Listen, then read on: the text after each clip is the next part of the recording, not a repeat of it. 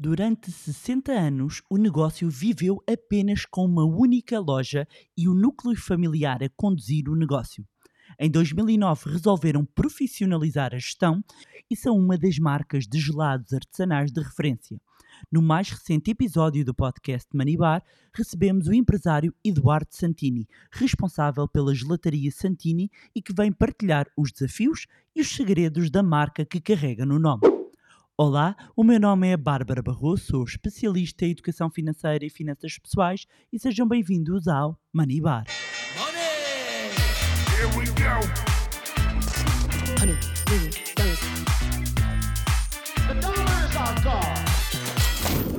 Neto do fundador do Il Gelato più fini del mondo, que conta com uma tradição de fabrico de gelada artesanal com mais de 70 anos de história. Deu os primeiros passos na gelataria ainda bebê do avô e hoje é quem conduz os destinos da marca que traz no nome. Tenho o prazer de ter aqui comigo o empresário Eduardo Santini, responsável pela gelataria Santini. Olá, Eduardo. Bom dia, Bárbara. Tudo bem? Tudo bem? Tudo. Olha, para quem não sabe a história da gelataria, eu vou-te pedir que contes um bocadinho, que é como é que começa hum, o negócio da gelataria Santini. Hum, o meu avô era de uma família já com que tinha uma tradição na, na arte da geladaria. Era de um sítio. É a geladaria norte que diz? Geladaria, gelataria. Ok. Bom, a doutrina de diversos, eh, nós chamamos, confesso, eu, eu, eu digo geladaria às vezes, gelataria às vezes. eh, em, e- e Ele já estava nesta área. Já estava na área. É, é de uma zona do norte de Itália chamada Cortina d'Ampezzo. Ali há muita tradição, da- da- da- as pessoas já cresciam com estas, com as receitas familiares. O meu avô decide, decide Itália, vai para a França, de França vai para a Espanha, em Espanha casa-se com a minha avó, já tinha um pequeno, já trabalhava na área da restauração e é convidado pelo cônsul de Portugal em Valência para vir para, para a área de Cascais de Estoril, que era uma área onde eh, estavam a- vinham os refugiados da guerra, pessoas com dinheiro, cabeças coroadas, vinha tudo aqui para esta zona, eh, e ele decide hum, seguir o conselho e vem para, para Cascais. Está a trabalhar ali dois anos na área da restauração também e em 1949 consegue abrir uma geladaria na Praia do Tamariz, no Estoril. Era um produto, o gelado naquela altura era um produto que não havia muita gente que fazia, em, e sendo um produto fresco, natural, eh, rapidamente teve ali, conquistou os, ia dizer os corações, mas pelo menos o estômago, as papilas gustativas das pessoas, das gentes de, de Cascais. Era, hum, era uma, uma pessoa de trato muito fácil, em, arranjava amigos e amizades muito facilmente e rapidamente na altura faz amizade tanto com o rei de Itália, por uma questão de, de nacionalidade, em, e com o rei de Espanha, porque andava sempre ali na, naquela zona. Em, e pronto, começa Porque, para quem não sabe, assim. nessa época, aqui a zona de Cascais, Estoril era quase como uma estância balnear, não é? É para estas mesmo. famílias. É isso mesmo, vinha tudo a fugir da guerra e vinha, e vinha tudo para aqui. Era uma zona com grande, grande crescimento económico devido a isso. Em, e pronto. E fica no, começa no. Tamariz. E fica no Tamariz uns anos. Ok. Eh, entretanto, ao mesmo tempo que tem a loja de Tamariz, abre durante um período curto eh, uma loja em Lisboa, mas depois fecha porque não conseguia eh, gerir as duas, as duas ao mesmo tempo. Em, e pronto, há um ano que depois acaba por fechar no Tamariz, abrimos no edifício São José, em, estamos ali uns anos e abre finalmente depois a loja que continua a ser a nossa loja atual na Avenida Valbem Cascais. E qual é que é a melhor memória que tu tens do teu avô? É, para já a facilidade com que falava com as pessoas, era uma pessoa muito dada. É,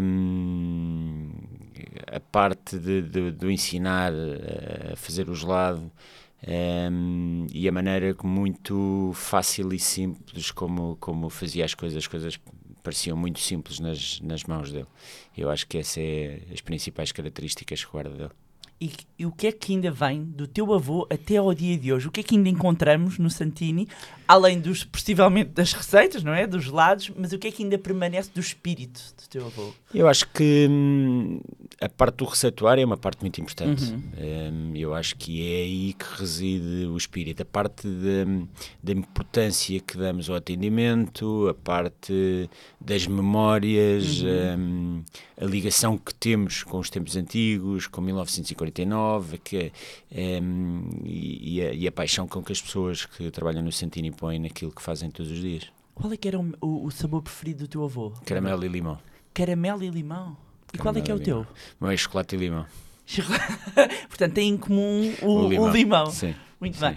E quando, eh, para, para quem não, não conhece, e eu recordo-me, recordo-me bem da loja, recordo-me de- daqui do, do momento familiar, não é? Que é eh, a tua mãe muitas vezes na caixa, o teu pai a fazer os lados, tu a ajudares a servir.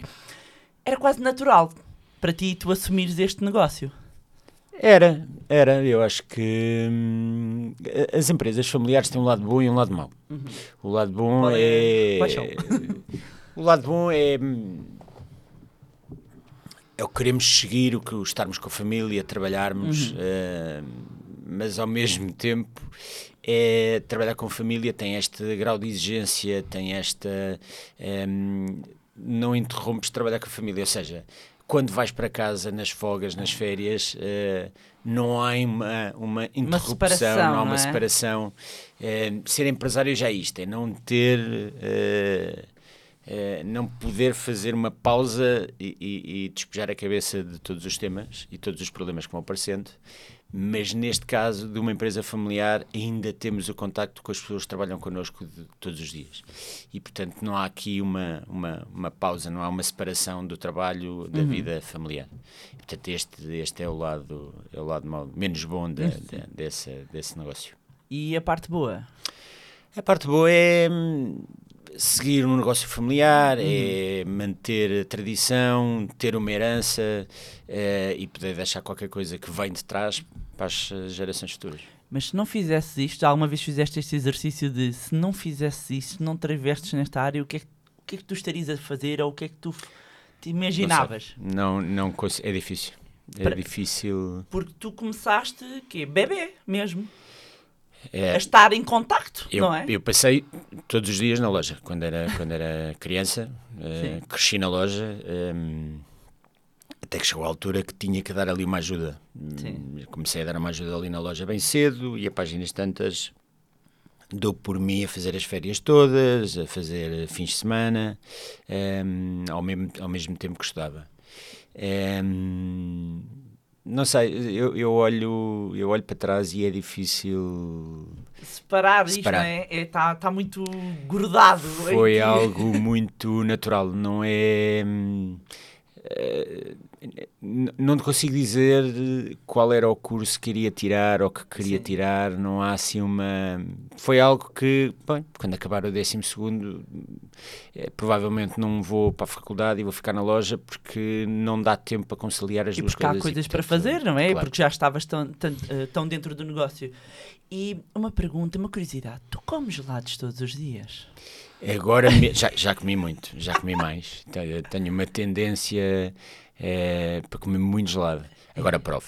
É mais eh, algumas coisas novas que vamos provo. fazendo. Tem- não- Mas provo. É por isso que, que estás no crossfit? É por isso que estou no crossfit. Tu vais ao crossfit para continuares a, a provar? Vou no crossfit para limpar a cabeça. Ok. Acho que é ótimo para aqueles pesos todos libertam-nos a cabeça de- do stress. O stress fica todo ali. eh, e para poder continuar a provar gelado, sim. E uma pergunta que não quer calar, porque é assim, nós somos os dois de Cascais, não é? E, corrija-me se eu estiver errada, mas acho que não, nós vamos ao Santini. E quando eu ouço alguém dizer que vai à Santini, aquilo causa-me alguma confusão. Nessas- é... engraçado, tivemos essa discussão interna no Foi? outro dia com o Martin. Ok. Em, porque havia pessoas que diziam que iam ao Santini e que iam à Santini. E Eh, agora? e, e- e- e tivemos uma discussão do que é que seria o correto. E chegámos à conclusão que o correto é ir ao Santini. Pronto, caros leitores e ouvintes, caros ouvintes, vai-se ao Santini. Nós tínhamos feito uma votação e havia aqui, eh, sentíamos que havia aqui uma facção de que era eh, de Cascais e de quem não era, porque nós íamos à loja, não é? Ahm, do Santini. Ahm, quando tu olhas para, para esta tua jornada, algum momento memorável e, e assim uma memória que te salte ah, logo ah, à, à vista, uma- um momento emblemático? O meu primeiro gelado, Ai, eu, eu, se há coisa que gosto de fazer é criar sabores novos. E o meu primeiro gelado vem muito da memória da marabunta. A tu marabunta- que criaste a marabunta? Não, não, não. Foi, a marabunta foi o meu avô já há muitos anos. Mas eu, eu não gosto de nata. Isto é um trauma de infância, a nata, aquela coisa de bebermos o leite e aparecer a Ah, nata. pois e eu é, isso ganhei. não é nada agradável. E eu ganhei aquela resistência à nata. Não gosto de nata. ok. Mas eu via as pessoas a comer marabunta e achava que aquilo era. "Epá, deve ser muito bom. Aqueles pedacinhos de chocolate e não sei o quê. Então agarrei no limão, por isso é que veio o chocolate do limão. Ah. Agarrava no limão, punha pedaços, os mesmos pedaços de chocolate, misturava e comia. ok. E esse é o meu. Que gelados é que tu criaste? Que sabores é que foste tu da tua Ui. ideia? Conta-me tudo. Queremos Eh, saber tudo. Hum. Limão com framboesas, limão com fios de chocolate, a bola de Berlim, o pastel de nata, a mousse de chocolate, o tu és o criativo dos sabores. Eh, Como é que começa a ideia? Como é que se. Tem a ver com aquilo que nós provamos cá fora ehm, e que queremos transportar para, para gelado. Mas tem que ser. Não, eu não gosto de misturar os sabores e aquilo é o sabor. Tem que ser mesmo a experiência de comer. Por exemplo, vou explicar. Gelado de bola de Berlim, que temos de vez em Ok. quando e vamos ter este fim de semana. Sim, já provei. É Nós comemos a bola de Berlim. cabeça. É, é. Este tipo de sabores faz confusão à cabeça por causa da textura e da temperatura, Sim. não estamos habituados. Mas nós comemos a bola de Berlim, mas não está misturado o creme com a bola, não é uma coisa toda Sim. junta. E portanto quis criar uma coisa que a pessoa, ao provar, tivesse parado a bola e o creme. E então compramos mesmo as bolas de Berlim, porque nós compramos, os ingredientes são todos assim. Tudo o que nós fazemos, a matéria-prima é mesmo bola de Berlim. Compramos as bolas de Berlim e compramos o creme do ovo de, de pasteleira à parte. Ok. E nós fazemos o gelado com a bola de Berlim ehm, e pomos camadas do creme pasteleiro. Eh, Para a próxima temos que ir ver, temos que ir à temos que fábrica. ir, temos que ir, podemos ir Temos que visitar. ir. Nós, nós agora preparamos a Portanto, produção fiquem aqui atentos que muito em breve vão ver um vídeo, a gente vai para a fábrica e eu vou ficar um- uma semana sem comer para ir provar. É, Vocês têm- sim, estão- estão a aceitar provadores? Já está a lutação esgotada, temos muitos voluntários favoráveis. Mas é engraçado que nós, hum, antes do Covid, tínhamos as visitas e Ok. porque queremos mostrar às pessoas como é que nós fazemos o gelado. Nós antes fechávamos um bocadinho a produção, Ok. mas eh, eh, descobrimos que não faz sentido e queremos mesmo mostrar como, Uhum. nós, como, se faz, como se faz o gelado. Hum, porque é uma maneira bastante diferente. As Uhum. pessoas têm uma noção completamente errada daquilo que fazemos. É muito manual, muito artesanal.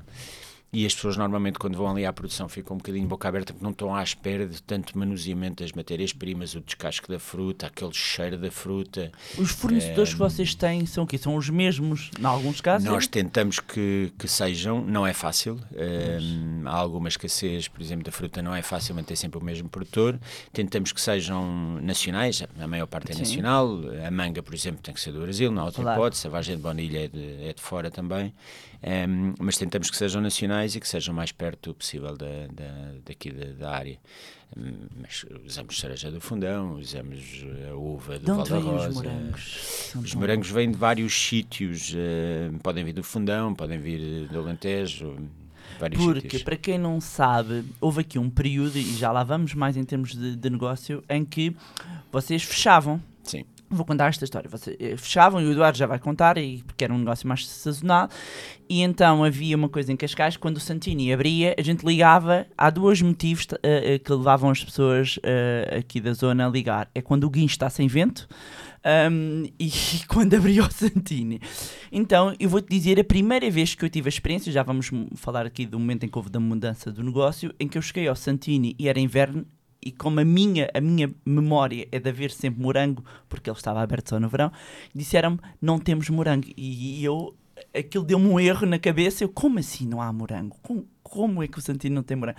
Ah, porque não havia morangos, isto falando, não havia morangos que, hum, de qualidade que Sim. garantissem o sabor. Portanto, vocês fazem um controle muito grande hum, da qualidade. Fazemos. Nós, eh, o morango, para já o morango é o nosso best-seller, mesmo assim, mesmo não havendo o ano Portanto, todo. os três sabores mais vendidos, quais são? Diria morango, chocolate e manga. Os outros, tirando o morango, o morango é. Posso ser eu a top. contribuir, porque são os meus três É, sabores. então. Mas o morango é o top Oh, seller. Ok. Eh, os outros todos estão muito ali equiparados, mas eh, sobressai a manga e o chocolate.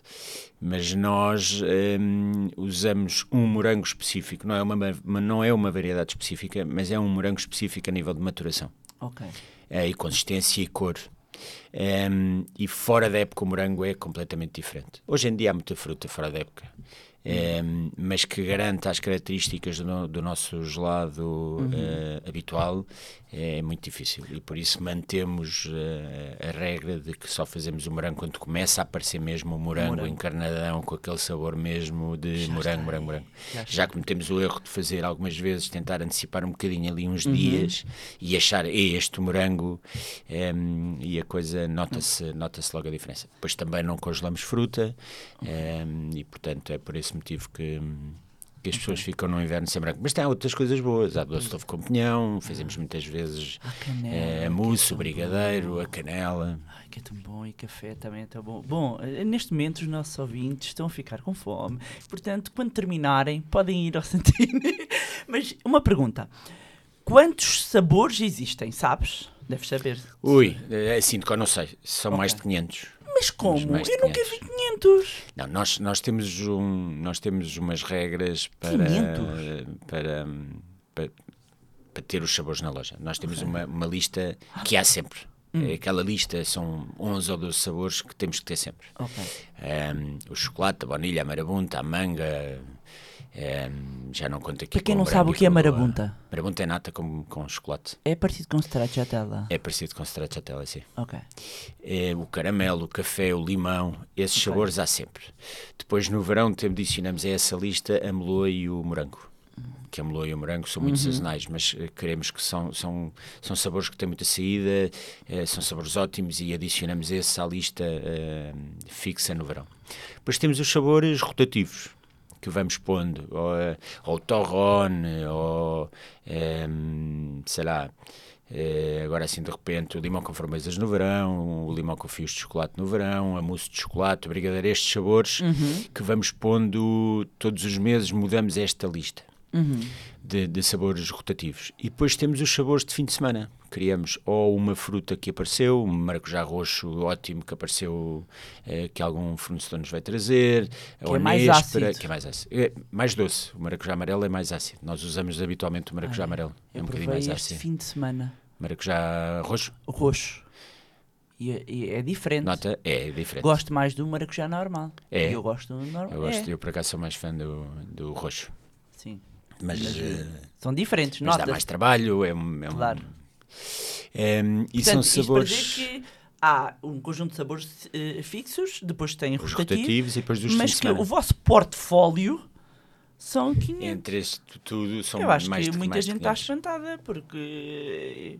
Mas é, mas é difícil termos os, os 500. É, Claro. é difícil ao longo do ano. é, eu próprio eh, já, já acho difícil lembrar-me dos sabores todos. é. Claro, Eh, claro. tenho sim. ali uma lista e depois o- eh, esta tarefa de escolher os sabores que vamos lançar não, não se torna nada fácil. Uhum. Mas sim, mas eh, são mais de, são mais de 500. E como é que é um dia habitual teu? Sou responsável pela produção, Uhum. sou responsável também pela parte das lojas. Eh, Quantas lojas é que tem atualmente? somos- temos 13, 13 13. lojas. Sabes as localizações de cor? Sei. Vai, começado agora é o brilharete. Vai Então, fazer- temos eh, a loja da Bahia, em Ok. Cascais, a loja da Babal em Cascais, temos a Vantina da Aldeia de Juso, Ok. temos Carcavelos, Car- temos Oeiras Parque, temos eh, Moreiras, Telheiras, eh, temos as Docas, temos a nova do LX Factory, temos o Praça Dom Luís, temos Chiado, temos Flores. Eh, e julgo que está. Quantas é que estão? Falta uma. Falta uma. E temos a Moreiras. Ok. ok. Eh, e eh, eh, destas lojas todas, qual é que é aquela que é responsável pela maior faturação para vocês? Nós temos um top 3, que é a Sim. loja da Bahia, Carcavelos e Chiado. Ok. Depois temos algumas, eh, temos três, outras três lojas que mesmo tendo menos faturação, também são lojas bastante rentáveis devido à diminuição de custos, por exemplo. Telheiras, eh, Belém e eh, Telheiras, Belém e Docas. Uhum. Um, e depois temos um conjunto de lojas que também está em, em, em crescimento. Praça Dom Luís, temos Uhum. o, o LX Factory. Um, Ok. mas, mas sim, a, maior, a loja que, que mais, eh, Fatura? mais trabalha é a loja da Bahia. Da Bahia. Exatamente. Pois, basta- Cascais tornou-se um sítio muito com muita gente, muito turismo, muito muito, turismo. fluxo. Está sempre com interessante. fila. Uh, uh, uh, mas agora não está aberta a outra, da Valbon. Tá, tá, tá, tá. Já tá. abriu? Tá, do meio-dia às nove, todos os dias. Ah, é isso. Eu passei lá à noite. Não, essa loja tem que estar aberta. Pois que Mas é. aquela rua perdeu um bocadinho de, de importância ali no centro de Cascais eh, e a partir das 9 horas já não, já não Ok. passa ali muita gente. O ano 2009 é um marco importante para vocês. O ano 2009 é o ano em que há uma profissionalização da gestão, basicamente. Uhum. E, e a razão pela qual eu pedi muito ao Eduardo que viesse também aqui para, ao nosso podcast é porque estamos a falar de uma empresa familiar, uma PME que consegue dar aqui um grande salto e que faz eh, eh, e tem aqui um momento de transição, que é a entrada de um investidor que vem exatamente profissionalizar. E eu queria que primeiro explicaste o que é que aconteceu, porquê em 2009 Sim. E se foram vocês que foram à procura do investidor, neste caso da família Bouton, que entrou no capital, ou se foram eles, ou seja, contar um bocadinho aqui dessa, dessa história e porquê nesta altura. É... Bom, 2007 nasce o meu filho Manel. Uhum. Ehm, eu estava ainda na loja a 100%. Uhum. Ehm, com, uma, com, uma, com uma gestão. Não, não se pode dizer que, que fosse uma má gestão, mas é umas contas de mercearia. Nós trabalhávamos no verão, parávamos, parávamos no inverno. Ehm, e quando trabalhamos no verão, trabalhamos das 8 à meia-noite. Não há muito mais tempo para nada. E eu, para ver o meu filho, tinha que vir o meu filho à loja e dormir imensas cestas na loja, porque não havia outra maneira. E começamos a descobrir que hum, perdemos parte da vida. não é? Começa a crescer, não, não vemos essa, essa parte, há muito trabalho.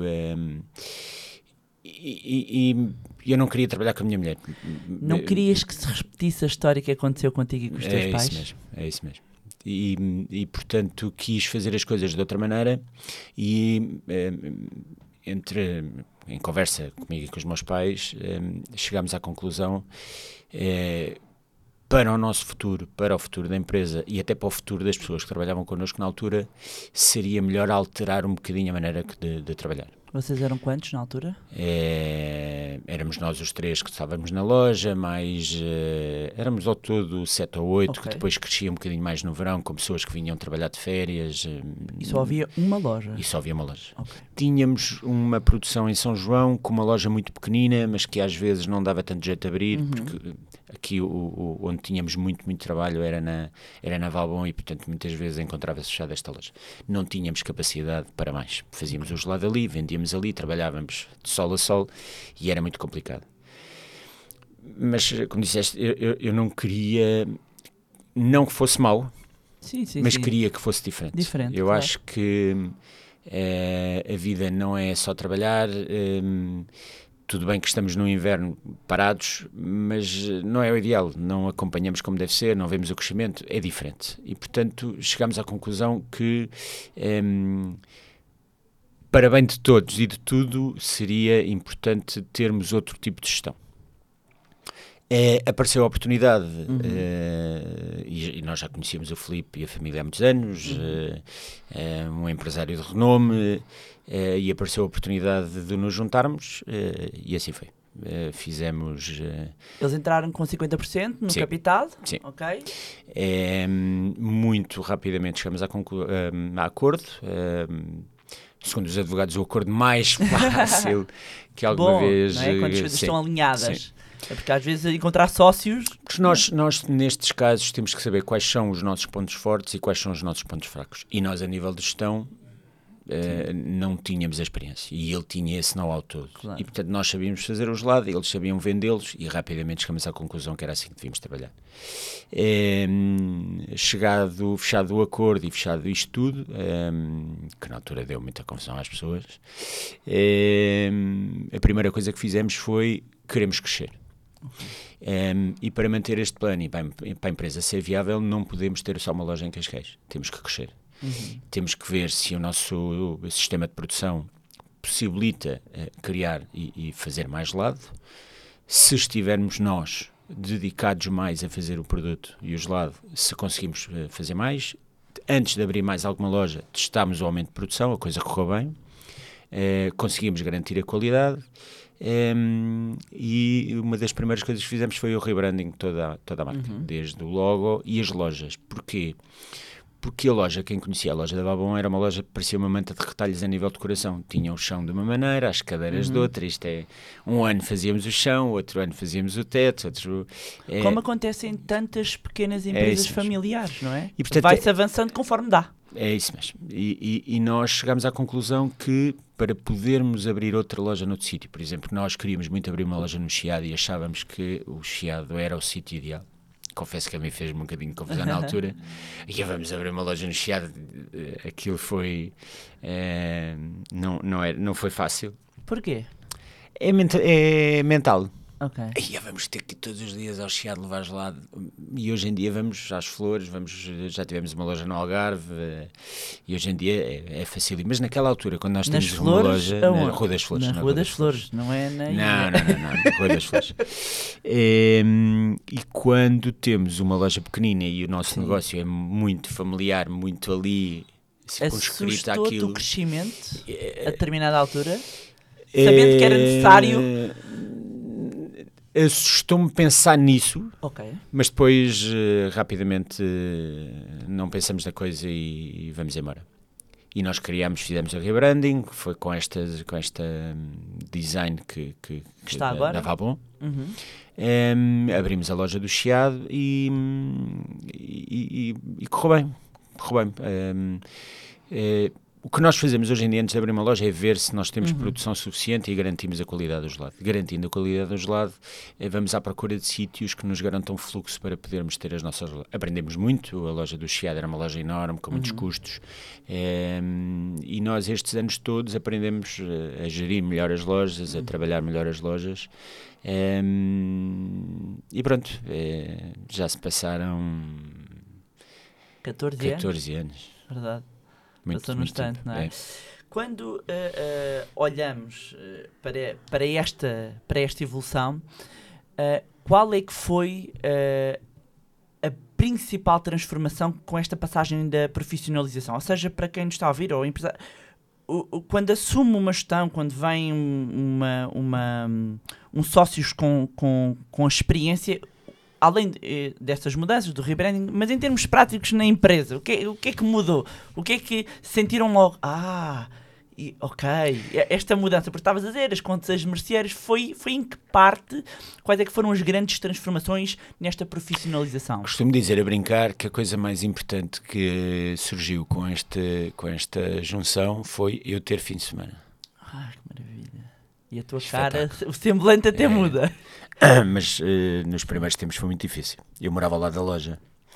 E, e só Então para ver o que é que é este lá. negócio. E, morava ao lado da loja. Tirando aqui a publicidade, havia uma loja da Zara, morava por cima e, e o parque onde eu deixava o carro era do outro lado. Tinha que passar pela loja, é ao lado do McDonald's. Sim, sim. Estão a ver ali a rua. Sim, sim, sim. E todos os dias, para sair de casa ao fim de semana, e pegar no carro e ir a fazer a Tu minha tinhas vida, tinha que passar em frente à loja. E isto é. é- eu lembro-me é, de passar à loja, olhar lá para dentro e dizer devia estar lá dentro. Ok. E isto é complicado. Isto Houve é um, um certo sentimento de culpa. um bocadinho. Ok. Mas depois passou, porque comecei a assumir outras funções e comecei a assumir a importância do, ehm, da gestão. E nós, quando temos uma loja, não, não pensamos muito. Quando temos uma loja pequenina Uhum. eh, e quando fazemos estas contas de mercearia, não ligamos muito à gestão. E, portanto, eh, não, não, não ligamos muito aos números e é mais eh, mão de obra. E serviço Uhum. lado, e serviço lado, e serviço lado. E acaba por ficar esta parte da gestão um bocadinho para trás. Nestes anos todos aprendi que a gestão é muito importante. Uhum. E tem que haver de tudo numa empresa, desde a pessoa que, plane, que faz o planeamento, que faz a gestão, que faz as contas, que eh, a pessoa que faz o gelado, a pessoa que vende o gelado, a pessoa que gere todas as Por pessoas. exemplo, a criação de departamentos foi logo uma, Sim. uma das mudanças? Sim, sim, sim. Dividir aqui tarefas foi muito, muito, muito importante. Toda a gente faz quase tudo, não é? Nós fazíamos tudo. E depois acabamos por não criar uma especialização em cada, em cada, em cada área. E isto foi importante começar a separar as águas e começarmos aqui hum, a, a profissionalizarmos em várias áreas dentro da empresa. Isso foi importante. E hoje são quantos funcionários? Ui, são, somos eh, cerca de 80 a 90 eh, na época baixa, Uhum. não tenho o número de cor, mas anda à volta desse número, que cresce muito na época alta. Cresce até 120, 150 pessoas, dependendo depois também da. Porque à medida que, que vamos precisando, vamos, vamos adicionando. Nesta especialização que tu falas e nesta separação e criação de áreas, ah, eu descobri que existe um guia de santinização. O que é isso do guia de santinização? Isso, no fundo, também já é uma ferramenta desta nova etapa da Sim. profissionalização. E tu achas que todas as empresas devem ter este. Nós, Não é o de nós, santinização, eh, é o seu próprio guia, não é? Nós, quando trabalhávamos na loja, tínhamos um conjunto de pessoas que nós garantíamos que recebiam ordenado o ano todo. Uhum. Depois havia outras que vinham trabalhar só no verão. Mas quem se lembra do Sr. Mário e do Sr. Domingos na loja eram pessoas que eh, vestiam a camisola e tinham até trabalhado como avô, portanto tinham anos e anos e anos de empresa.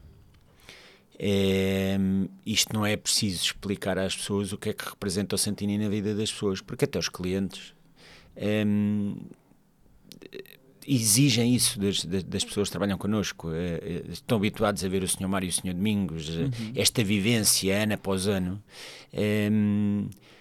Torna as pessoas todas muito nesta área do, do- nesta hora do, do, do, do, Santini. Pessoas que vêm trabalhar durante seis meses connosco é muito complicado. E é muito complicado eh, explicar o que é que é o Santini.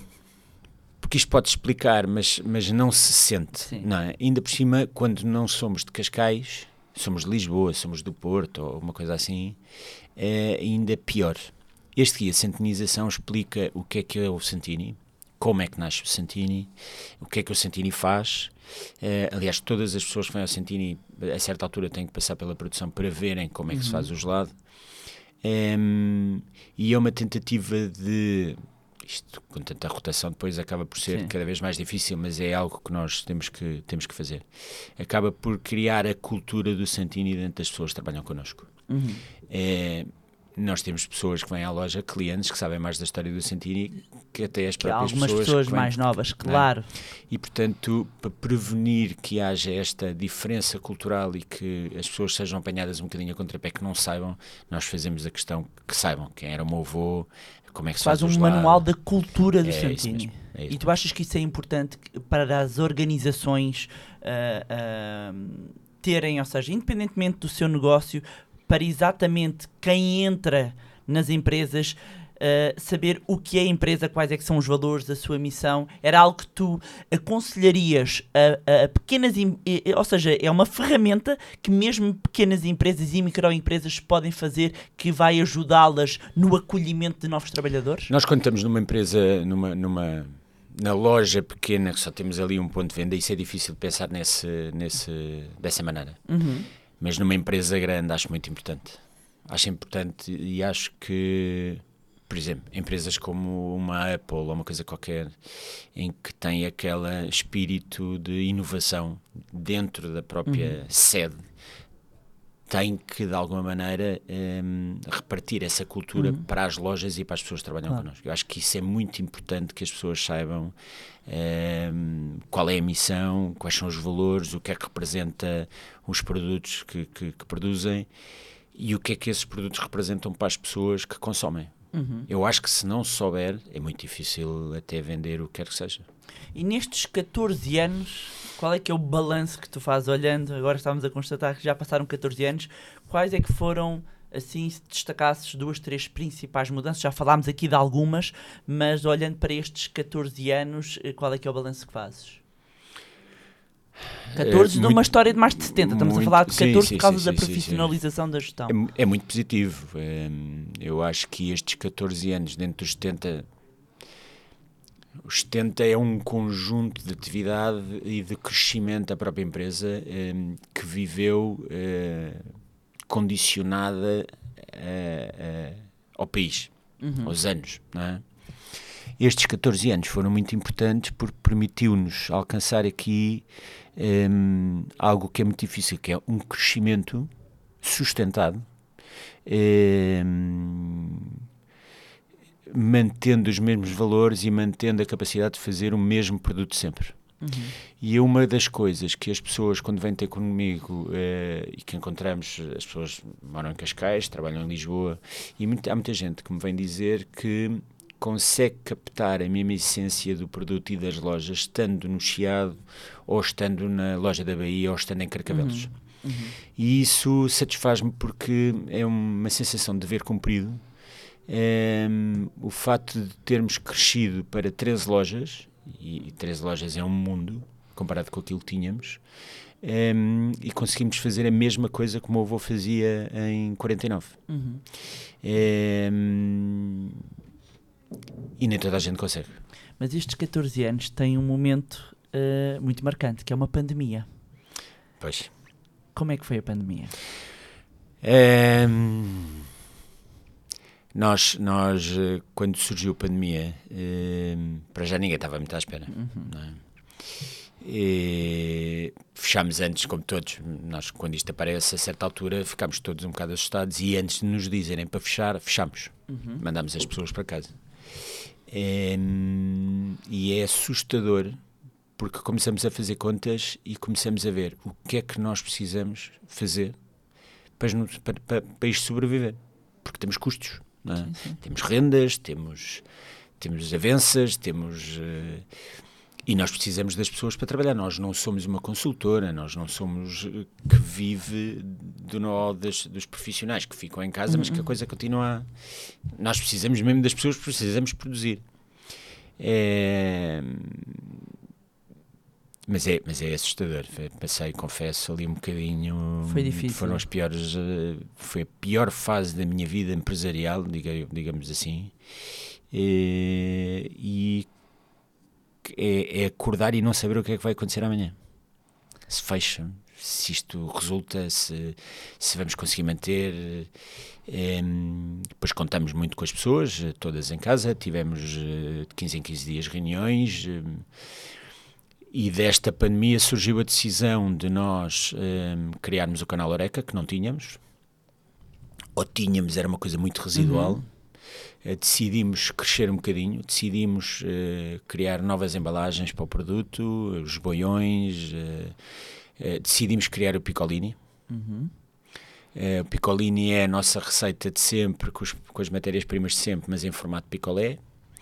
Eh, o que nos permitia, com duas ou três pessoas, mais num, num processo de produção mais reservado, em produzir e embalar um produto que facilmente depois conseguíamos eh, espalhar Uhum. e não precisamos tanto das lojas abertas. E desta, e desta pandemia surge a loja da, da Aldeia de Juso, Ok. que é uma loja espetacular. eh, As pessoas adotaram, muitas pessoas daquela área adotaram esta loja como a loja preferida, na rua, eh, e que nos permitiu poder ter uma loja aberta, porque na real altura não sabia muito bem quais eram as lojas que podiam estar abertas, as próprias autoridades não sabiam se podia estar aberto, se não podia estar aberto, era muito confuso. E a Vantini, não sendo uma loja e sendo um ponto de venda móvel, conseguimos ter aquela, aquele ponto de venda aberto e foi também graças a essa loja que nos conseguimos sustentar, mas foi, foi aqui muita ginástica toda, isto é um trabalho, é, é engraçado pensar assim, mas a pandemia é, é, quando temos uma loja aberta toda a gente trabalha é, para produzir e para, para produzir, para vender, para gerir e a coisa encaminha-se, mas neste caso as pessoas juntaram-se não fazendo nada, É, ou seja, não podendo trabalhar, as pessoas é, é, em, em reuniões e, e mantendo-se coesas conseguimos manter as, a coisa encaminhada a um porto, mas, mas era gerir dia a dia, era ver o que é que podíamos fazer, semana a semana, lembro-me, as regras apareciam do nada, não é? Não, amanhã abrimos, não abrimos, agora apareceu isto, vamos poder abrir esta ou não. E, era, e, e- e não foi fácil, foi complicado. E retiras alguma aprendizagem daí? Por exemplo, a capacidade de adaptação foi bastante testada nesse período? Porque tivemos É, todos que nos adaptar. não é? Eu acho que aprendemos, nós sendo uma empresa sazonal, aprendemos ainda mais a trabalhar dia a dia. Ainda por cima, uma empresa sazonal em que já não temos as épocas, as estações do ano bem definidas. Não é? Isto com as alterações climáticas, amanhã basta ver o dia de hoje comparado com, com o dia de ontem. Não é? Em, e aprendemos a ser muito móveis nas lojas. Nós antes tínhamos um horário para todas as lojas, agora vamos analisando eh, loja a loja. Não faz Ok. sentido uma loja, por exemplo, numa zona como Telheira, estar aberta até à meia-noite. Eh, não faz sentido uma loja numa zona como a Bahia fechar às nove. Eh, e, portanto, vamos analisando loja a loja, vamos analisando semana a semana, vamos... eh, e aprendemos aqui muita coisa. E estes produtos, tanto a loja da aldeia de Juso como o Piccolini, são, costumamos dizer, filhos, de, filhos do Covid. É engraçado tu usares a expressão sazonal quando tu tens hoje lojas abertas o ano inteiro. Tu deixaste no fundo de ser sazonal. E duas questões. Uma, contares um bocadinho para quem não sabe a história eh, ehm, como, é que, como é que era antes de 2009. Portanto, a loja fechava. E porquê que fechava? Vou explicar porquê que fechava. E segundo, como é que contornas, apesar de estar sempre a mencionar o sazonal, como é que contornas este fator sazonal, quer através de produtos, quer eh, ehm, através de outras estratégias que te permitem hoje estar aberto o ano inteiro? Portanto, primeiro começando pela como é história, que era o sazonal? como é que era e porquê é que fechavam? E fechavam, e abriam quando e fechavam quando? Nós trabalhávamos eh, no verão, entrávamos às 8 da manhã, saíamos da o vosso verão fechávamos. começava que era ali abril, maio. Abril, maio. Eh, nós abrimos a loja em março. Março. Março, mais ou menos. Março, abril. E hum, estávamos ali até maio, junho, e, e o nosso verão começava em maio. Vá. Em, E depois fechavam em e fechávamos em outubro e estávamos esses meses todos parados. Em, não havia muitos clientes. Ok. Eh, eram invernos mais rigorosos. Eh, E aí era um negócio assumidamente sazonal. sazonal. Tínhamos as pessoas, eu ainda me lembro em Cascais que havia aquela senhora que vendia as castanhas. E as pessoas iam às castanhas. Sim, e eram sim. filas as pessoas. É. E na altura era muito, as pessoas tinham muita história e o hábito de, no verão, come-se gelados, no inverno, eh, comem-se castanhas, Castanhas. comem-se coisas quentes, ou não se come gelado no, no, no inverno, porque faz dor a garganta, porque a pessoa se constipa. Mas era muito marcante, mesmo. Só se houvesse assim um fim de semana, um bocadinho de sol, uma coisa mais. é que tínhamos alguma, alguma, algum fluxo nas lojas. Mas era muito. é, marcadamente. eh, havia muita quebra. Ok. Eh, 80, a 80, 70, 80% da diferença de um. O que é que vocês faziam quando estavam parados? É, com a loja fechada, Sim. férias. Ok. Então era tipo a, Só- for- a história da formiga e da É cigarra, isso, não mesmo, é? é isso mesmo. Mas é umas férias, uma pessoa tira férias duas ou três semanas, não é? Ou quatro semanas. Sim. A partir daí, depois a seguir, Estavas à espera que chegasse a Eh, altura de Depois abrir. fazíamos umas pinturas nas lojas um bocado antes de abrir. eh, O meu pai é de, de Valência, Espanha, ia para lá, passava lá um Hum, tempo. Mas é, mas é diferente. Não Ok. são férias, férias. A certa Ok. altura é um tédio porque não há nada a fazer. não é? Claro. E eu lembro-me que quando eu parava, eu ainda tive sete anos que fazia outras coisas. Ou ia Hum. para a boutique dos relógios, ou, ia, ou fui uma vez para, para o Us. Porque, porque o miúdo, como eu na, na altura, ficar parado tanto tempo Claro. Não dava. é agir duas semanas, mas, Mas eh, depois, mas depois eh, não, não, não funciona. Eh, e as pessoas também que trabalhavam connosco também não dava para termos uma equipa fixa maior, porque tínhamos que pagar os ordenados no inverno. Eh, e depois as pessoas que eram competentes, que só trabalhavam connosco quando a loja estava aberta, depois no inverno não tinha nada a fazer, iam fazer outras coisas e perdemos muita gente Ok. competente nessa altura. Eh, Mas al- agora, depois de 2009, isto muda. Muda.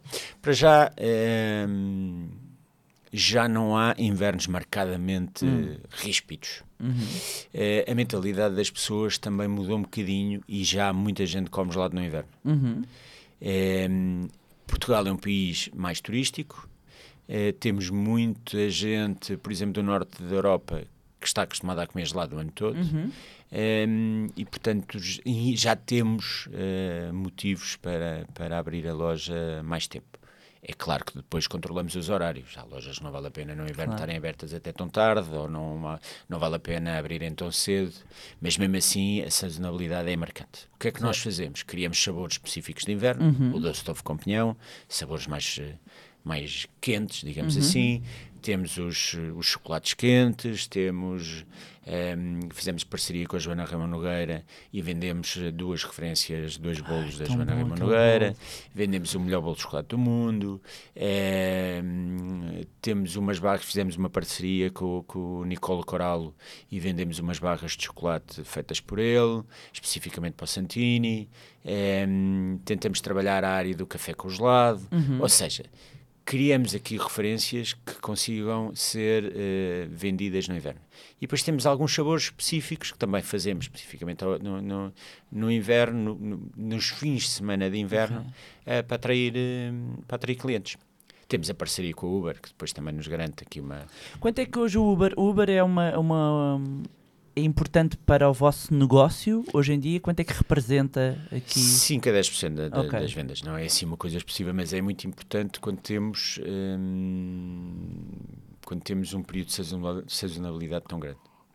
Ou seja, estavas a dizer, é, to- todas estas estratégias permitem, no fundo, estar aberto, mas continua a haver, sentem essa, essa quebra ah, quando chega, continua, ah, sim, a sim, existir. sim, sim, sim, sim. Quando olhamos aqui para as vossas lojas todas, só há uma, uma, que é das Amoreiras, que é num shopping. As outras são todas lojas de rua. Há duas, duas. Duas? Oeiras. Oeiras Parque. Oeiras Parque, Oeiras Parque, estava-me a faltar essa. Então foi essa que faltou há bocado. Uh, Oeiras Parque. Um, e estas são as duas lojas, as outras são todas lojas de rua. A vossa estratégia vai continuar e faz parte da vossa gênese continuar a ter lojas de rua ou olham para alguns centros comerciais como alguma oportunidade, porque o centro comercial depois o que também pode ajudar é equilibrar esta parte da sazonalidade, apesar de, imagino, com outros custos também. E, hum, Ou não? Da vossa experiência. n- nós, nós ainda estamos a avaliar uh, Hum. shoppings. Ok. Porque viemos de dois anos pós-pandemia Hum, ainda sim. estamos aqui a acertar Sim, agulhas. sim, não é? Eu acho que eh, havia um padrão que o consumidor tinha que foi completamente alterado com dois anos de pandemia. Uhum. Esta história das empresas, ainda há bocado falamos do teletrabalho, destas coisas todas, eh, vieram para ficar, mas não se pode dizer que as coisas tenham voltado ao normal e não se pode dizer que há uma nova que há uma nova cultura ou há uma nova tendência. E portanto, eu acho que ainda é cedo para avaliar se as lojas de shopping são Eras Parque também, é Amo- a- a- Amoreiras e Eras Parque também é um shopping ligeiramente diferente, é uma cultura um bocadinho diferente. Não estou a dizer que os outros sejam piores, mas eh, entendemos que é um, um, um local, são locais diferentes, diferenciados. Em, mas ainda estamos a avaliar em, Se será por ali se ou não? Uhum. será por ali ou não. Faz parte de uma experiência. Depois temos aqui umas- uns, uns pop-up stores eh, nas docas e no LX Factory que também Uhum. são, ehm, também estamos ainda a avaliar, em princípio serão Uhum. pontos eh, que, que- que iremos manter. Ehm, mas hoje em dia é tudo muito. Muito em teste, não- Muito em teste. Ok, vocês Não, vão nós- testando e vão avaliando. testando. E o vosso crescimento tem sido assim, agora, muito de teste. ahm, já o era assim ou a pandemia foi um dos ensinamentos? A pandemia foi um dos ensinamentos que nos trouxe esta análise mês a mês, de seis em seis meses, ano a ano, hum, analisar, ver tendências, hum, porque as cidades também mudam. Eh, Cascais, lembram-me que a Avenida Valbon era a zona de Cascais e neste momento já não é aquela zona que era. Hum, e portanto nós estamos muito atentos às tendências, estamos muito atentos hum, aos fluxos, estamos muito atentos a oportunidades e estamos muito atentos a novos locais que vão aparecendo. Uhum. Eu acho que isso. hum, nós estamos num negócio que não é estático. Qual é que é o próximo local? Vamos ver, ainda não, ainda é muito cedo. Eu acho que nós estamos já numa altura. hum, Qual foi a última loja que abriram? LX Factory. É Sousa, ok. E foi há quanto tempo? Foi há pouco tempo. Foi há coisa de um mês. Ok. Coisa de um mês. Menos de um mês até. Mas eh, nós somos uma empresa que está. hum, aproveita oportunidades, Sim. mas que analisamos fluxos. Uhum. É muito importante. hum, nós não, não somos aquela empresa que diz abrimos aqui uma loja e as pessoas vêm cá ter. Não, não é assim. Sim. Nós eh, analisamos fluxos e, e- e tendências e, e vamos atrás das oportunidades tendo, estas, tendo em conta estas duas premissas. E para ti, qual é que é o maior de desafio de liderar uma PME em Portugal? Ui, Ui, podes começar. o que é esse ui? Eh, há muitos desafios novos. Eh, também aqui a pandemia nos trouxe, como todas as empresas, eh, recursos humanos. Como todas as empresas, formação desses recursos humanos. Como todas as empresas, eh, a parte fiscal deste país, eh, legislação. Há aqui um conjunto de coisas que podiam ser muito mais fáceis. Eu acho que. hum, Eu acho que. Tu, como empresário, onde é que tu sentes, ou seja, se fosses ouvido, uh, porque muitas vezes o sentimento que existe é que há aqui uma descolagem entre quem toma as decisões e quem está no país real. E no país real, onde estão os empresários, onde estão as famílias, onde estão as empresas, não é? Uh, se, tu, se tu pudesses sentar na mesa com alguém e ouvir. Uh, representando não só a tua empresa, a tua área, como tantas empresas que têm dores semelhantes, qual é que era para ti uma medida, duas, três medidas ou áreas que mereciam um- um- uma especial atenção? Sei lá. É, não, não é. Não é não é fácil. Não, é Hum. não, fácil, não é estou um a dizer conjunto- tomar as decisões, Sim, não sim, é? sim, sim, Porque sim. as decisões é importante entendermos que há, du- há duas coisas. Nós podemos sempre apontar o dedo, depois há o outro lado que é para decidir, e em Portugal, não é? A, a manta também de quem, quem gera o dinheiro é curta. Às vezes o dinheiro vai para sítios onde não devia. E, e- e- e é por isso que é tão importante votarmos, é importante ah, exigirmos da classe política ahm, exatamente quem toma estas decisões que depois têm ah, impacto. Mas mencionaste aqui alguns pontos, temos vindo a falar da questão várias vezes e sentimos vários empresários a falar da questão da, da carga fiscal, falaste da questão do, do- dos recursos humanos, ou seja, para ti, quando comparas, porque certamente também olhas para outros mercados, não é? Olhamos para outros mercados e imagina, aliás, o teu avô vem de outro país, não esquecer isso, portanto, o teu pai também, portanto, quando, quando olhas, tu naturalmente, e, e tu nasces cá, em Portugal, certo? Eh, Mas tens sempre o comparativo. E, esta- e sendo um empresário aten- atento às tendências, acredito que estejas sempre a ver o que é que se passa noutros mercados e vês o que outros concorrentes fazem e se o Santini afinal estivesse neste mercado ou, ou noutro mercado. Portanto, desse ponto de vista, onde é que achas que há quase como. Não é uma injustiça, mas não temos as mesmas. Era interessante olhar para aquele modelo, porque neste modelo há estes incentivos, há este ou aquele. Eu, eu, eu- correndo o risco aqui de, de, de sair aqui um bocadinho lá, mas eu acho que batendo aqui na carga fiscal sobre Hum. os vencimentos, eu acho que era muito importante. Para já, eu acho que isto vem mais de trás. Eu acho que hum, há muita il- iliteracia financeira de- nas pessoas. Eu acho que nós estamos num país hum, correndo o risco de ser aqui muito injusto. Mas nós estamos aqui num país que não sei se dá jeito às pessoas que as pessoas saibam mais do que sabem hoje em dia. E eu acho que as pessoas, é incrível que as pessoas não saibam para onde é que vão os impostos e o que é que pagam de impostos. Nós temos pessoas em que aumentamos 200, 300 euros em, e que as pessoas não sabem que não vão receber esses 200 e 300 euros porque há impostos sobre isso e que não sabem quanto é que pagam de imposto hoje em dia. eh, e que era uma coisa tão fácil que há noutros países, que era que a coisa fosse discriminada. Haver uma transparência fiscal. Uma transparência fiscal, o que é que as pessoas pagam, o que é que as pessoas não pagam, segurança social, imposto sobre o trabalho, eh, todas estas taxas que as empresas pagam sobre os vencimentos das pessoas, que toda a gente soubesse em que pé que estamos.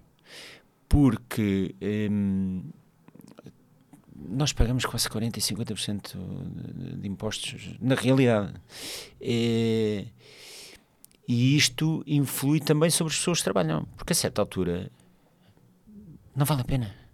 Há pessoas que me dizem, "Pá, eh, trabalho 8 horas e, e apetecia mas não vale a pena.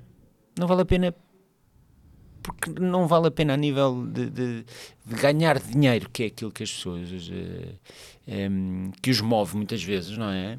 E que têm essas necessidades em, e que as pessoas não estão para isso. E falta muita gente no trabalho por isso, porque não vale a pena. Em, e depois o Covid também veio trazer uma mentalidade um bocadinho diferente, não é? Mas o que tu, o que tu enquanto empresário, respondes a quem diz que, por exemplo, para a- a- a- que a questão dos salários tem de começar pelos empresários? Tu achas que começa pelos empresários ou começa pela carga fiscal? É assim. Se houver uma mudança na carga fiscal, eu acho que os empresários também têm uma obrigação de. eh, traduzindo isto aqui de uma maneira muito simples. Se as pessoas pagarem mais, menos e ganharem mais, gastam mais. Portanto, isto é muito simplista, não é? Mas, mas pode funcionar assim. Eh, hoje em dia não se faz o que se faziam os nossos, os nossos avós. Ninguém guarda dinheiro debaixo do colchão. Eh, a nível de poupança é cada vez menor. As pessoas gastam mais. Eh, Mas muita gente, e, e- e- muita gente, e nomeadamente trabalhadores por conta de outra, a ideia que há é, mas se baixam os impostos aos empresários, ele em vez de me pagar mais vai meter esse dinheiro ao bolso. tem que haver um compromisso de pagar mais. Eu acho que isso é óbvio. Aliás, porque os empresários pagarem mais, eu acho que as pessoas vão consumir mais. Isto, isto- isto roda, isto, isto acaba por rodar. Agora, eh, nós também estamos aqui limitados a nível de, de- dos nossos negócios. Nós temos, eh, eu acho que as pessoas não, não fazem a mínima ideia os custos de ter um negócio neste país. Acho, acho. Elenca alguns. Não, não é o número, mas o que é que a pessoa tem que, tem que pagar? Só por ter portas abertas, não é? Só por. A pessoa queria uma empresa. Às vezes eh, eh, dizem-me, "Ah, Bárbara, que acha de eu criar uma empresa? E eu muitas vezes digo que está preparado para o que vai pagar ainda não vendeu? É verdade. Para ter uma ideia, quero abrir um bar. Só de ter música, paga Pass Music e paga SPA e paga, depois não pode ter isto e não pode ter aquilo. Só, só por aí são duas taxas. Depois paga o IVA das bebidas, depois paga os eh, impostos todos que tem que pagar. Depois, se tiver um imóvel, paga ainda os impostos municipais. Depois, segurança social das pessoas todas, eh, que é alto. A Segurança Social, a TSU, eh, eh, o, Tudo por aí o- acima. o- a Segurança e Higiene no Trabalho, eh, que há vários, vários. E isto nem são os benesses depois que algumas empresas dão, dos seguros de saúde. Claro. Isto é o, é o base. Portanto, eh, admira-me que haja pessoas que queiram abrir negócios hoje em dia. Admira. Eh, mais as taxas, mais livre reclamações, que é mais tanto. Depois mais. eh, é muito dinheiro. É muito dinheiro, é muita taxa. E não é simplista, não é algo. E depois as coisas que mudam de ano a ano. Não é? Nós, quando abrimos um negócio, devíamos saber: tenho isto, isto, isto e isto. E é sempre igual, mas já sabemos ao que vamos. Eh, Este é um país em que muda um bocadinho aqui as coisas, não é? Essa instabilidade É prejudicial, sim. É prejudicial no sentido em que não permite, inclusivamente, haver um cálculo de previsibilidade. E só para explicar às pessoas lá em casa, em termos de literacy financeira, a previsibilidade é um, um ponto fundamental para empresas, para o investimento de empresas, de famílias. Nós estamos a viver um momento, por exemplo, onde eh, houve um, um aumento enorme das taxas de juro. Ok? Vou trazer só a questão das taxas de juro e que isto afeta brutalmente o orçamento das famílias porque deixa de haver previsibilidade do meu cash flow, ou seja, o, o dinheiro que eu recebo ah, já não é suficiente para aquilo que eu estava a contar pagar, por exemplo, da casa, ah, que eu tinha para o resto das, das despesas. Quando nós trazemos isto para um campo de instabilidade fiscal, portanto, já juntamos estes fatores macroeconómicos que não controlamos e depois ainda temos os fatores ah, de cada país, no caso de Portugal, de mudarem as regras eh, do jogo eh, sempre, eh, não, é, não é todos, quer dizer, não é todos os anos e é todos os anos, eu Mas estou é aqui a dizer, anos. mas é todos os anos, todos os anos tem uma, uma, uma novidade. Tu achas que aqui ser empresário ou um, um pequeno empresário tem, tem que se ter um pouco de loucura neste país?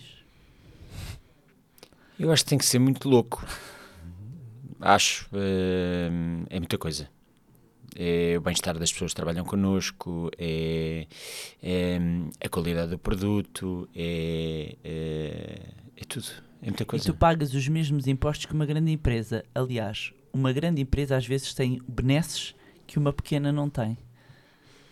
É verdade. Enquanto empresário, achas que é justo uma microempresa ah, que começa do zero, que vai criando postos de trabalho, que cria riqueza para o país, que cria riqueza para a sociedade, porque quando paga salários, essa família vai consumir, ah, ah, tem também o sustento das suas famílias, ahm, que de repente. uma empresa que numa fase inicial, a fase de dor de crescimento, por isso é que quando nós olhamos para os dados, há uma taxa de mortalidade das empresas até 7 anos enorme. Uhum. São muito poucas as empresas que passam o horizonte dos 7 anos. À medida que os anos vão andando, ah, vai sendo cada vez. É quase como se, se gamificássemos isto, trazendo isto para o campo dos jogos, é quase como. Vai sendo cada vez mais difícil. A um nível. Cada, cada ano que passa, vencer um ano ao mercado é cada vez mais difícil. Eu, eu acho que ehm, as empresas deviam ser encorajadas a investir. É, nós podíamos agora agarrar e dizer assim: não vamos crescer mais, não vamos investir mais, mantemos isto assim. Mas todos os anos vamos investindo, vamos em 13 lojas. Ou seja, ehm, eu acho que empresas que investem deviam ser encorajadas, mais encorajadas de alguma maneira a, a investir. Ehm, Isso poderia ser feito. de- não sei como, agora assim de repente hum, não estou a ver. hum, Sim, mas muito possivelmente por alguma, algum benefício que pudesse existir em termos de, de pagamento de impostos, para contratar gente. quando há reinvestimento do é capital, mesmo. não é? Ah, havendo reinvestimento, se X% dos lucros, ou seja, não, não, não estás a concretizar medidas, mas que havendo, achas que deve haver um incentivo pela positiva em vez de ah, ah, um corte pela negativa, não é? Porque nós temos duas formas, às vezes, é ou penalizamos ou incentivamos. Ah, eu sou pessoalmente daquelas pessoas que sou apologista do incentivo. é? E há pouco, eu acho que há pouco incentivo até para, o- para, para o investimento das empresas. Uhum. Aliás, eu acho que há até pouco incentivo para as empresas virem para Portugal Vocês investir. nunca recorreram a nenhum tipo de. Nós, nós tivemos ajuda durante o tempo do Covid. Do Covid, Isso, ok. hum, funcionou, hum, mas a nível de crescimento não é tão fácil assim.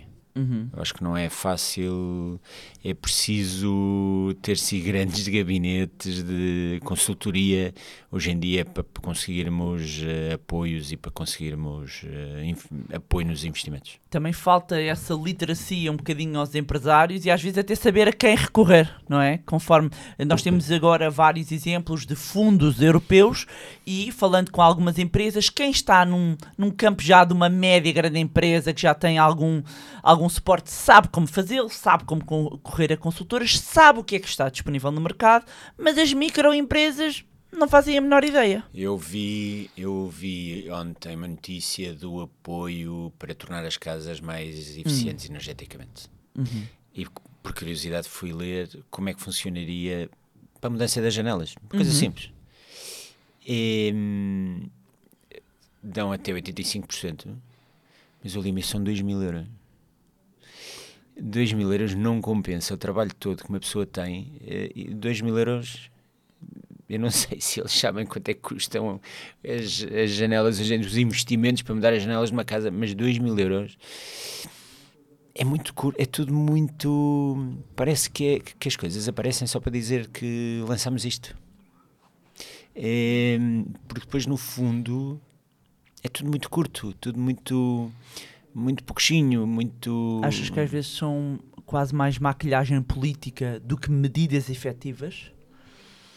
Não sei se será isso. É Será... para inglês ver, usando uma expressão quase do inglês ver, não é? Isto é a sensação de quem está de fora, não é? De enquanto empresário. Pois, não, não quer dizer que seja, não, não, não estou a dizer que seja isso, mas eh, não sei se às vezes não há ideia do que é que se passa num país real, não é? Hum, não sei, é complicado. Hum, também é difícil pôr-nos no lugar. Eu não quereria ser também Primeiro-Ministro nem Ministro neste país. também confesso, não, não, não ambiciono nada disso. Acho que, acho que as pessoas. hum, Mas a eh, classe política devia de ouvir mais capaz, as famílias sim, sim, sim. e as empresas? Acho que sim.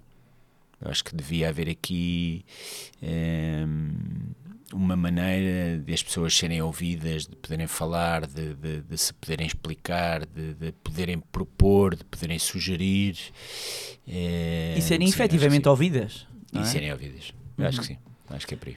E agora uma pergunta que é: para quando Santini Além Fronteiras? A internacionalização é algo que tenhas que tenham no, no horizonte? Não é. se- nin, diria. Ehm, é uma hipótese. Uhum. Ehm, Porque eu recordo-me de há uns anos sim, já se ter mas falado. entretanto veio uma pandemia Pois é. Eu a pensar. E, e- e temos que analisar. Uhum. Tem que ser muito bem repensada toda a estratégia. Mas não está que- de parte. Não está colocado à parte, mas não é algo eh, que, hum, que estamos desesperadamente à procura. É Uhum. algo que, que se aparecer, aparece, não é algo que estejamos a trabalhar ao dia de hoje. Eh, não temos nenhuma unidade na empresa a estudar o assunto. Eh, temos tido alguns convites, mas eh, não, não- nada mais do que isso. Uhum. Ainda estamos a, a analisar e pensar. Há aqui um conjunto de premissas, desde logística, desde eh, o próprio o nosso produto é muito sensível, eh, Uhum. o próprio receituário não é. Não é muito dado a grandes deslocações. Pois eu ia perguntar isso. A vossa fábrica está em Carcavelos, Carcavelos. mas vocês têm eh, lojas no Porto. Sim. Então, É- é- Como é que vai? Vai- vai é de- Frio negativo, com frio negativo. Sim. mas os gelados têm temperaturas diferentes ou não têm? Um chocolate, porque quando, quando eu encomendo para casa, Tem, tem, tem. o chocolate demora mais tempo que o morango. Sim, tem. Em, no- nós aconselhamos, as pessoas em casa não devem guardar gelado, porque a temperatura do congelador é muito alta e É devem- comer logo, não é? É comer logo. pois, é Eu acho para- até que devem eh, gastar a caixa logo.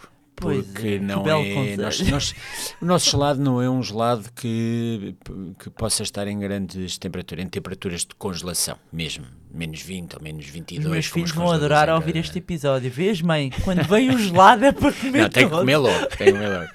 Em, e, e os cremes têm que estar a uma temperatura, as frutas têm que estar outra. Nas lojas nós temos temperaturas diferenciadas para uns e Por outros. exemplo, dá-me um exemplo. O morango está a temperatura. O morango está a menos 14, E um menos chocolate? 15, o, o chocolate pode estar a menos 12, menos Ah. 13. Que.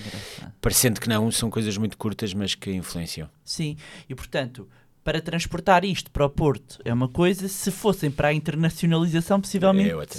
Não, temos que. tinha que se fazer lá, sim. não é? Tinham sim. que fazer. eh, Teria que ir de avião, são custos que têm que ser. Há aqui um- uma logística, tem que ser pensada e analisada com mais a pormenor e temos que ponderar ainda. Ainda estamos em fase de ponderação. Ok. E que novidades é que podemos esperar a breve trecho aqui para o Santini? Lançámos um kit com Science for You para as pessoas Hum. fazerem um, os, os picolés em casa, muito Ok. giro.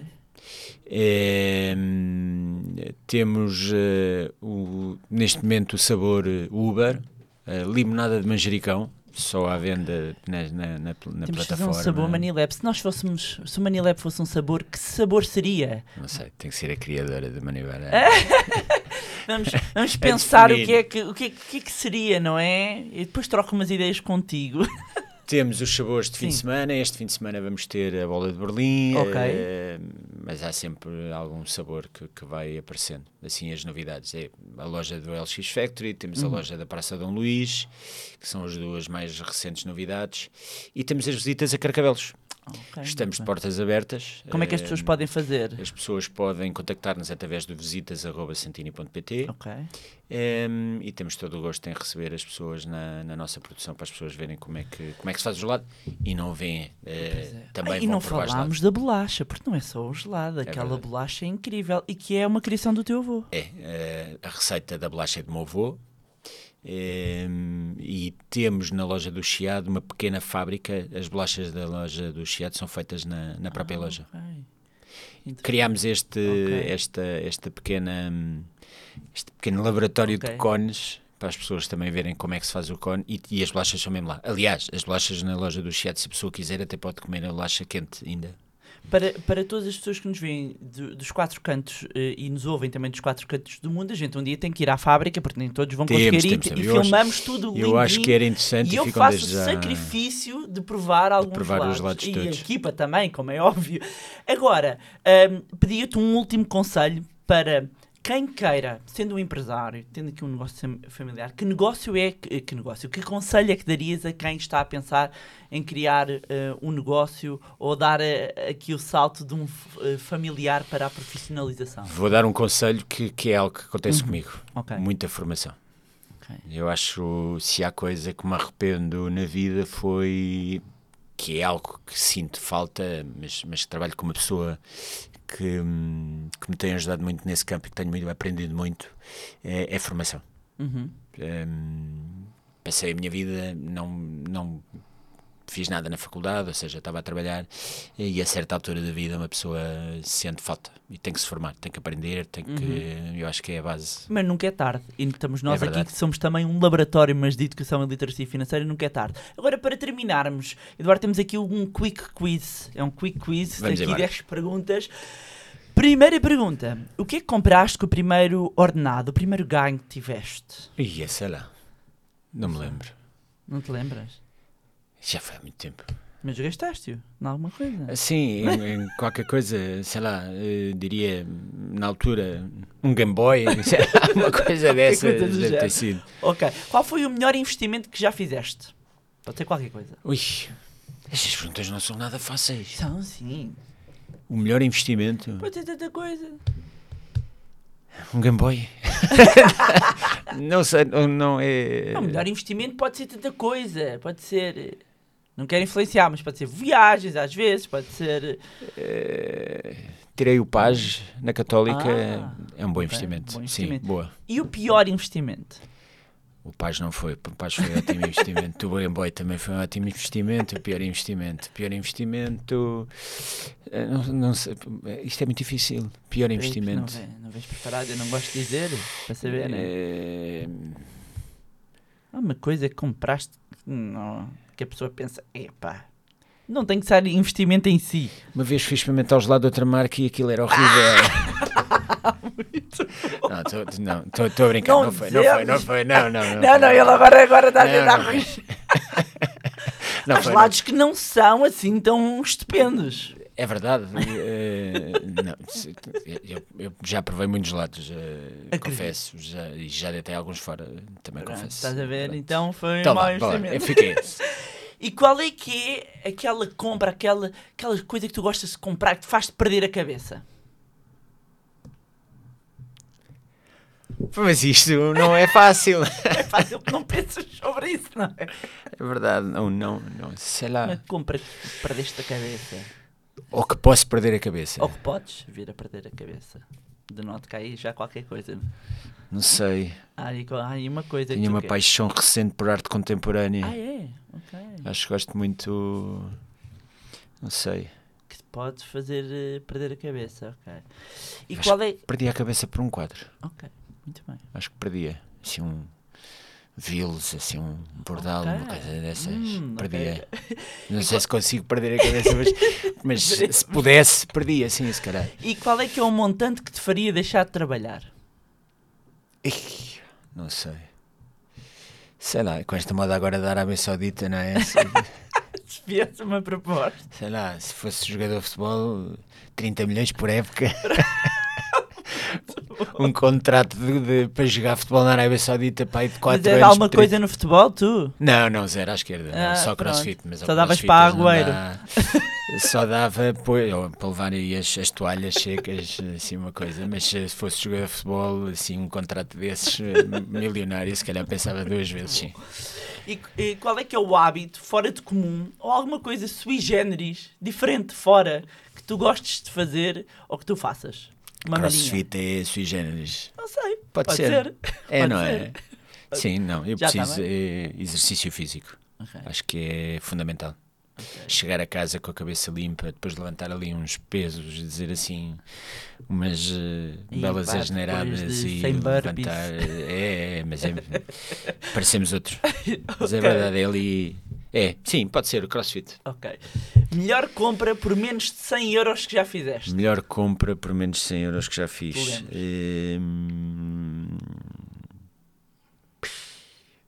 Não é um quadro, não foi o Game Boy, o Page também não foi. É, Pode ser eh, alguma coisa pequenina que seja útil, não sei. A minha NES parece. Pode ser, Ser, boa, Pode ser. boa. Qual é que é o objeto que não venderias por dinheiro nenhum? A minha NES parece. Muito bom. Qual é que é o melhor conselho financeiro que recebeste e de quem foi? Ih. Estas perguntas deviam Vocês deviam enviar estas perguntas. É para saberem. O que, é que eu, o que é que eu recebi? Ou seja, um conselho. Posso dizer que um disparate. Podes, podes, todos. Não os- comprar bitcoins. Quem é que te disse isso? Já não me lembro. Já não me lembro. eu- Ok. E que ensinamentos sobre gestão financeira esperas passar aos teus filhos? Não comprar bitcoins. Também pode ser. Passo esta herança, este conhecimento. Ok, muito bem. Eduardo, muito obrigada Não, obrigado por esta Gostei muito. conversa. Também gostámos muito. Antes de terminar, deixar aqui uma nota para a Masterclass Investir Agora. É 100% online, 100% gratuita e vai realizar-se no dia 5 de setembro às 21 horas. A única coisa que tem de fazer para garantir o seu lugar é inscrever-se no link que vai encontrar na descrição deste episódio. Se quer aprender a investir, se não sabe como começar, se quer preparar-se para o novo contexto que aí vem, então garanta já o seu lugar na Masterclass Investir Agora. Já sabe também que pode continuar a acompanhar-nos nas nossas redes sociais, Facebook, Instagram, LinkedIn, cujos links também vou deixar na descrição deste episódio, juntarem-se ao nosso grupo no Telegram e mais uma vez não se esquecerem de subscrever o podcast através da plataforma que estiverem a ouvir. Se gostaram do conteúdo e acham que vai ser útil a outras pessoas, partilhem, quanto a nós encontramos no próximo Money Bar. Go.